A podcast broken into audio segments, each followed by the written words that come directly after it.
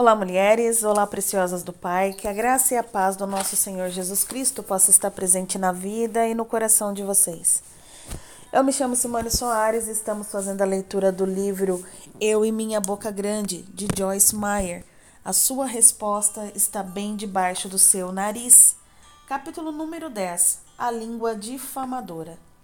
A morte e a vida estão no poder da língua.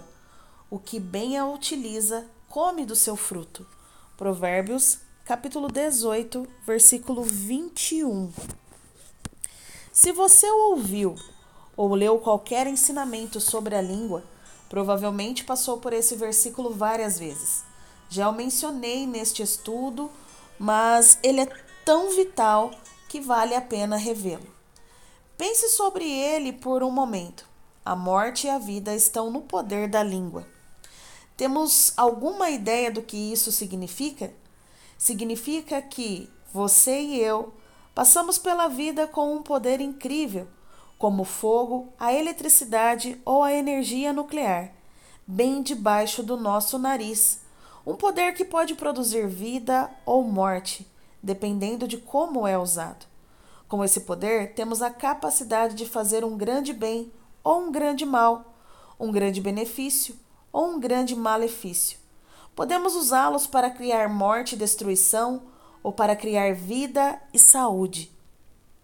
Podemos falar de doença, enfermidade, dissensão e desastre, ou de saúde, harmonia, exortação e edificação. A escolha é nossa. Não nos enganeis, de Deus não se zomba, pois aquilo que o homem semear, isso também ceifará porque o que semeia para a própria carne, da carne colherá a corrupção, mas o que semeia para o espírito, do espírito colherá a vida eterna. Gálatas capítulo 6, versículos de 7 a 8. Observe que a segunda parte de Provérbios 18, 21 diz que comeremos do que o fruto de nossa língua. Isso lembra o princípio espiritual de que colhemos aquilo que plantamos. Se semearmos para a carne, da carne ceifaremos ruína, decadência e destruição. Mas ao semearmos para o espírito, do espírito ceifaremos vida, saúde e abundância. Sabia que você tem o poder de fazer alguma coisa por seu futuro? Esse poder está bem debaixo do seu nariz. Recentemente estava lendo um livrinho sobre como neste dia e nesta hora Deus está procurando por águias que voem alto homens e mulheres íntegros que tomarão posição, manterão suas palavras, honrarão seus, seus compromissos e viverão em santidade. O livro dizia: É terrivelmente difícil ser uma águia que voe alto quando você está rodeado por tantos urubus. Às vezes, é difícil manter o controle da língua, ser positivo, louvar e glorificar ao Senhor, quando ao redor Todos preferem ceder à murmuração, às queixas e a todo tipo de negativismo. Você está usando sua língua para exortar e edificar ou para desencorajar e destruir? Você a usa para edificar a si mesmo e aos outros para destruir? Você tem alguma ideia do quanto as palavras de sua boca são importantes? Como já enfatizamos, se há uma área na qual precisamos exercer disciplina e domínio próprio, é na escolha de nossas palavras. Compartilhei com você como o Senhor uma vez me disse que o meu pior problema era que eu falava demais. O que dizia não era ruim, era só tagarelice. Você sabe o que a Bíblia diz sobre isso? Ela diz que se falarmos demais, vamos ter problemas. Eclesiastes capítulo 5, versículos de 1 a 7.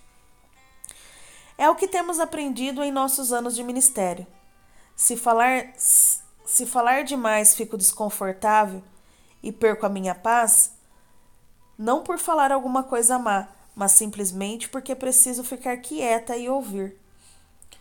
O Senhor Deus me deu língua de erudito, para que eu saiba dizer boa palavra ao cansado. Ele me desperta todas as manhãs, desperta-me o ouvido para que eu ouça como os eruditos. Isaías capítulo 50, versículo 4. precisamos ser treinados e manter um ouvido afiado com Deus. Também precisamos ser como Tiago nos orienta, pronto para ouvir e tardios para falar. Tiago, capítulo 1, versículo 19. Precisamos ser treinados a manter um ouvido afinado com Deus. Também precisamos ser como Tiago nos orienta, prontos para ouvir e tardios para falar. Tiago, capítulo 1, versículo 19.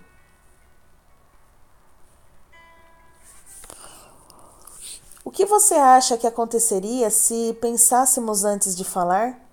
Será que evitaríamos falar o que não deveríamos? O profeta diz que o Senhor lhe deu língua de eruditos, um aprendiz, alguém quem é ensinado, para que ele soubesse como dizer boa palavra ao cansado. Você vê pessoas cansadas no corpo de Cristo? Sim, o mundo tem problemas sérios, mas também há muitos que são nascidos de novo, cheios do Espírito de Deus, mas que estão necessitados.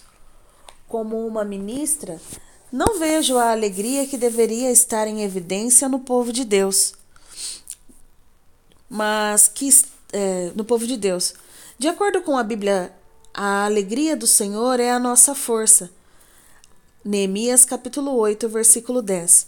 A alegria não é encontrada nas circunstâncias, ela é encontrada em Cristo, o mistério das eras que habita em nós. Você e eu estamos aprendendo a encontrar alegria somente em Cristo. Enquanto estivermos no processo, falar palavras no tempo devido nos impedirá de enfraquecer. A língua, porém, nenhum dos homens é capaz de domar, é mal incontido carregado de veneno mortífero. Com ela bendizemos o Senhor e Pai. Também com ela amaldiçoamos os homens feito à imagem e semelhança de Deus. De uma só boca procede bênção e maldição. Meus irmãos, não é conveniente que estas coisas sejam assim. Tiago, capítulo 3, versículos de 8 a 10. Durante os anos de minha vida e ministério, Aprendi muito sobre fofoca, julgamento, crítica e sobre achar falha nos outros. Tenho aprendido que essas coisas desagradam a Deus. Incomoda a Ele o fato de que, com a mesma boca que usamos para bendizê-lo e louvá-lo, amaldiçoamos e condenamos nossos companheiros feito à sua imagem, assim como nós. Isso não é fácil de fazer, não é? Você sabe por quê? Por causa do orgulho.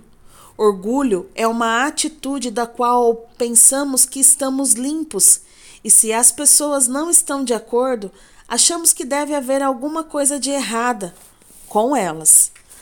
A Bíblia diz que todos os caminhos do homem são puros aos seus olhos. Provérbios 16, versículo 2. Seria bom se pudéssemos escolher três ou quatro amigos, sentar com eles várias vezes ao ano e perguntar: Como você me vê? porque nos vemos muito diferente da maneira como os outros nos veem.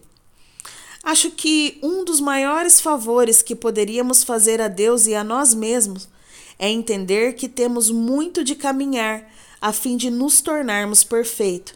Bem, não há nada errado em ser imperfeito se tivermos um coração perfeito em relação a Deus. O Senhor olha o nosso coração e nos considera perfeito enquanto buscamos o caminho da perfeição. Se fôssemos tão humildes a ponto de nos ver como realmente somos, não seríamos tão rápido em criticar ou espalhar aquela crítica, aquela difamação. No dicionário grego, encontrei uma definição da palavra difamadores: aquele que são culpados por julgar ou outros e a julgar os outros e espalhar a crítica. Depois de ler essa definição, comecei a pensar sobre a palavra espalhar. Espalhar não significa sair e contar alguma coisa a outras dez pessoas. Algumas coisas podem ser espalhadas apenas por uma pessoa. Uma vez passei por uma experiência em que tive de superar a fofoca e a mania de levar rumores a outras pessoas. Compartilhava confidências com meu marido e embora soubesse que Dave não passaria adiante o que conversávamos, dei-me conta de que, expondo a essas histórias, verdadeiras ou não, eu estava correndo o risco de envenenar-lhe o espírito.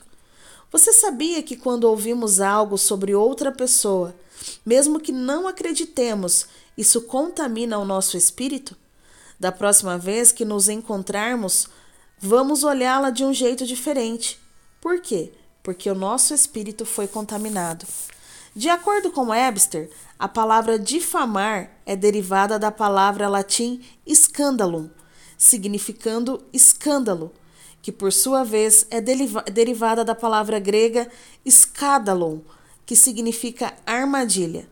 A palavra grega traduziu difamadores na versão King James de 1 Timóteo, capítulo 3, versículo 11, como diabolos que Strong define como uma um maledicência, especialmente Satanás, o falso acusador, diabo, difamador. Como constatei, o dicionário grego declara que essa palavra é um adjetivo e significa difamador que acusa falsamente. Sua forma no substantivo é traduzida como difamadores.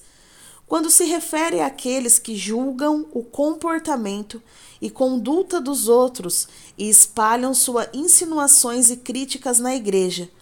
Para mais informações, veja acusador ou diabo. A palavra traduzida como diabo em português é exatamente a mesma palavra grega diabolos, que significa um acusador, um difamador. Você percebe o que isso significa? Significa que quando difamamos alguém ou acusamos outra pessoa falsamente, estamos permitindo que o diabo use nossa boca. Como Tiago nos diz, não é conveniente que estas coisas sejam assim. Tiago, capítulo 3, versículo 10. Agora, por favor, compreenda.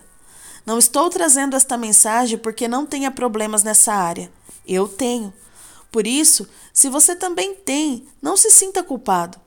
A razão para que o Senhor revele esta mensagem é porque deseja fazer alguma coisa boa em nossa vida, mas a língua está afetando a unção. Muitos de nós, provavelmente, recebemos revelação para não julgar os outros ou falar asperamente. Embora rispidez não signifique exatamente difamar, essa palavra tem o mesmo peso. Se tem uma oportunidade de encorajá-lo, de ajudá-lo, de fazer você se sentir bem, fazer com que creia que consegue mais Escolho desencorajá-lo, destruí-lo, fazer você se sentir miserável, levá-lo a querer desistir. Então há algo errado com a minha língua. Há muitas pessoas no corpo de Cristo que usam a língua para propósito errado, para maldizer e criticar, humilhar e desencorajar os outros. Preocupa-me ver tantas pessoas que vão até o altar para buscar conforto e libertação, por terem tido feridas por outros 10, 15 ou 20 anos atrás. Com muita frequência, não conseguem tomar posse das coisas boas de Deus, porque alguém as feriu ou mesmo quebrantou seu espírito, fazendo com que elas ficassem com uma imagem inadequada. Às vezes, estão tão deprimidas e desesperadas que não conseguem superar sua condição. Você não faz ideia do quanto me dói ver pessoas que mal conseguem ficar de pé para se aproximar e conversar com alguém que tem autoridade espiritual como eu, simplesmente por causa da maneira como foram tratadas no passado, geralmente por alguém de casa ou até da igreja. Meu irmão, minha irmã, não é conveniente que essas coisas sejam assim. Pais, não irriteis os vossos filhos, para que não fiquem desanimados. Colossenses capítulo 3, versículo 21. Eu fiz isso com o meu filho mais velho. Era ignorante e não sabia nada. Gostaria de ter criado meus dois filhos tão corretamente como criei meus dois últimos. Somos produtos do ambiente de onde viemos. Graças a Deus, Jesus abre aquelas portas e podemos ser livres. Ele é o curador dos quebrantados de coração. A Bíblia diz que ele é tão manso que não esmagará a cana quebrada. Jesus tem o bálsamo curador para os corpos e o espírito quebrado.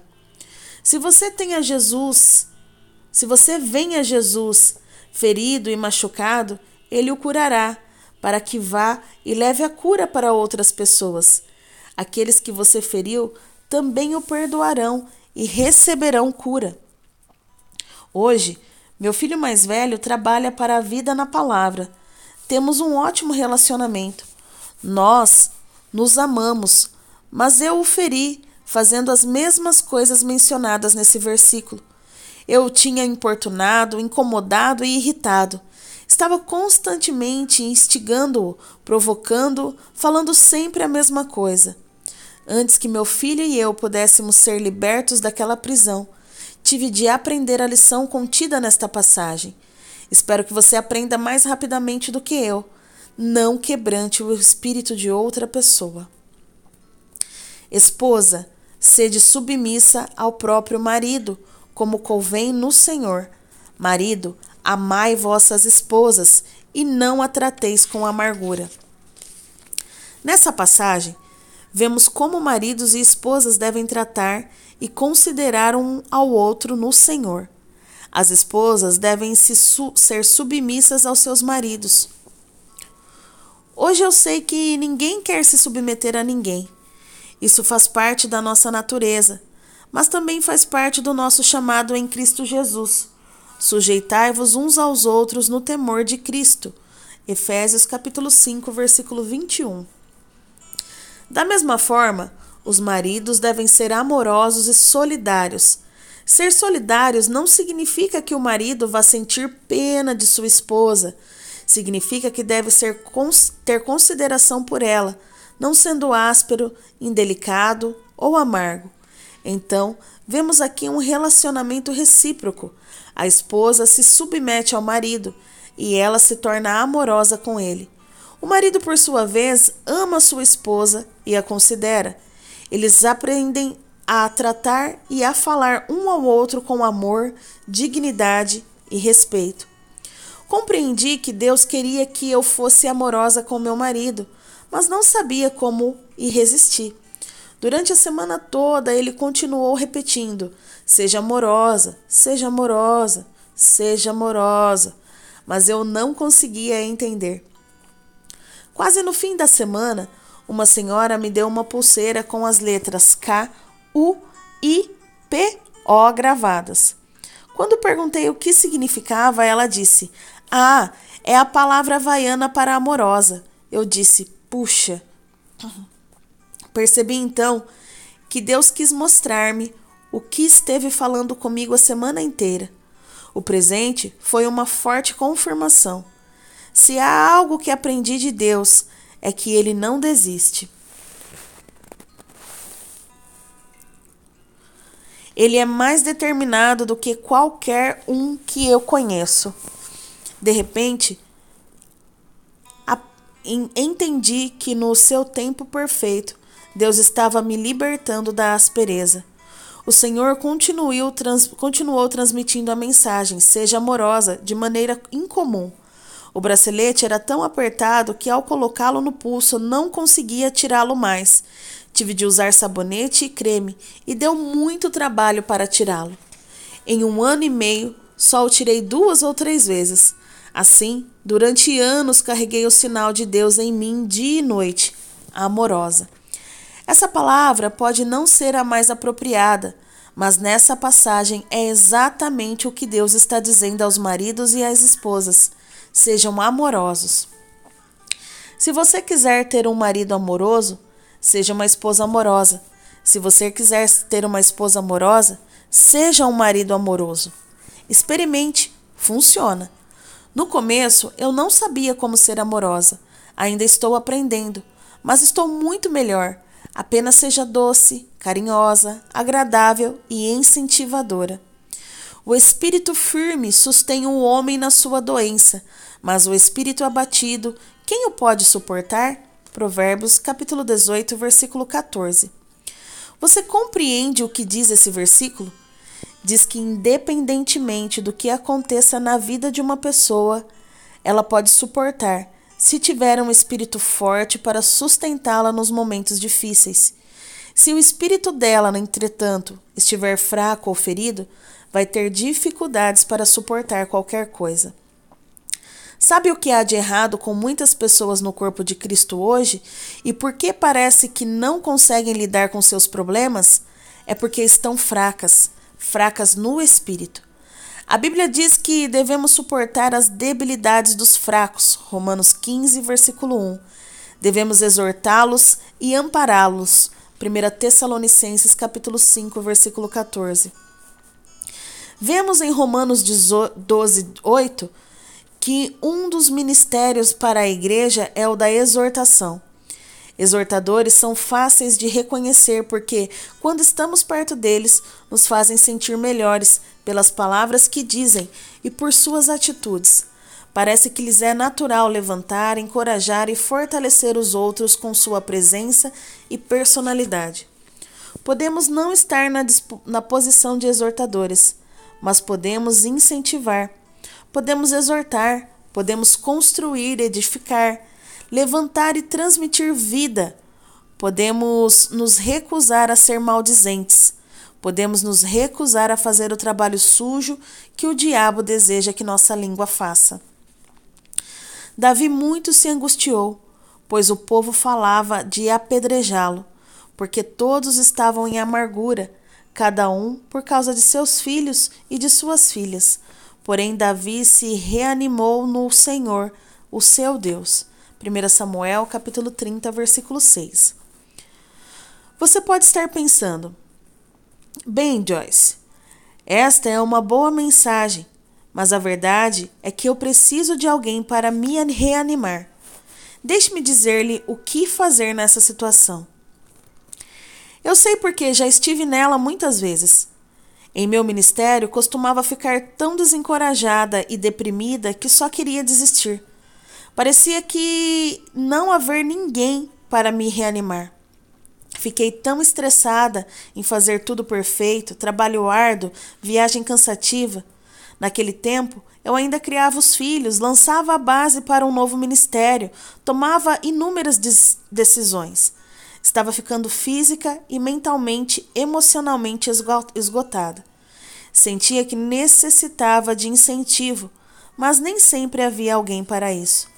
Na verdade, eu ficava com raiva porque não havia ninguém para me incentivar.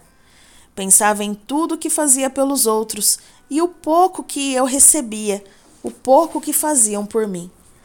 Sabe o que esse tipo de pensamento faz? enche a alma de amargura e ressentimento. Não é a reação que o Senhor quer que tenhamos. Deus quer que nos enchemos, a, nos acheguemos a Ele e encontraremos força e encorajamento nele.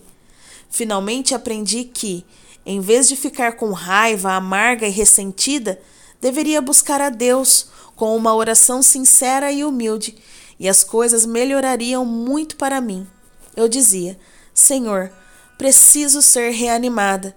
E em uma semana ou duas, Deus providenciava seis ou sete pessoas para me reanimarem. Eu comecei a receber cartões, presentes e flores. Parecia que chovia de gente ao meu redor com palavras e gestos de ânimo. Mas toda vez que me permitia ficar ressentida e começava a murmurar sobre a falta de incentivo, as coisas pioravam. No momento, você pode sentir que ninguém se importa com você, que ninguém o valoriza. Talvez seja porque as pessoas são tão egocêntricas que não sabem valorizar ninguém, ou talvez não compreendam sua necessidade. Se você se tornar amargo e ressentido, elas nunca aprenderão e você nunca receberá delas o que mais deseja. Na verdade, sua amargura e ressentimento pode destruir você e seu relacionamento. Mas se você levar seu fardo ao Senhor, ele o ouvirá e o ajudará. Deus tem milhares de exortadores no corpo de Cristo. Ele enviará pessoas para levantar, reanimar e edificar você. Primeiro ore, depois plante. Não fique sentado esperando alguém encorajar você. Não se recuse a encorajar os outros só porque você mesmo não está sendo encorajado. Não espere que venham até você. Vá até eles. Lembre-se, a regra espiritual é: você colhe aquilo que semeia. No momento, você pode estar colhendo o fruto de sementes que semeou no passado, por recusar-se a encorajar os outros. Mas isto pode mudar. Mãos à obra e semeie nova safra. Comece a ser um exortador.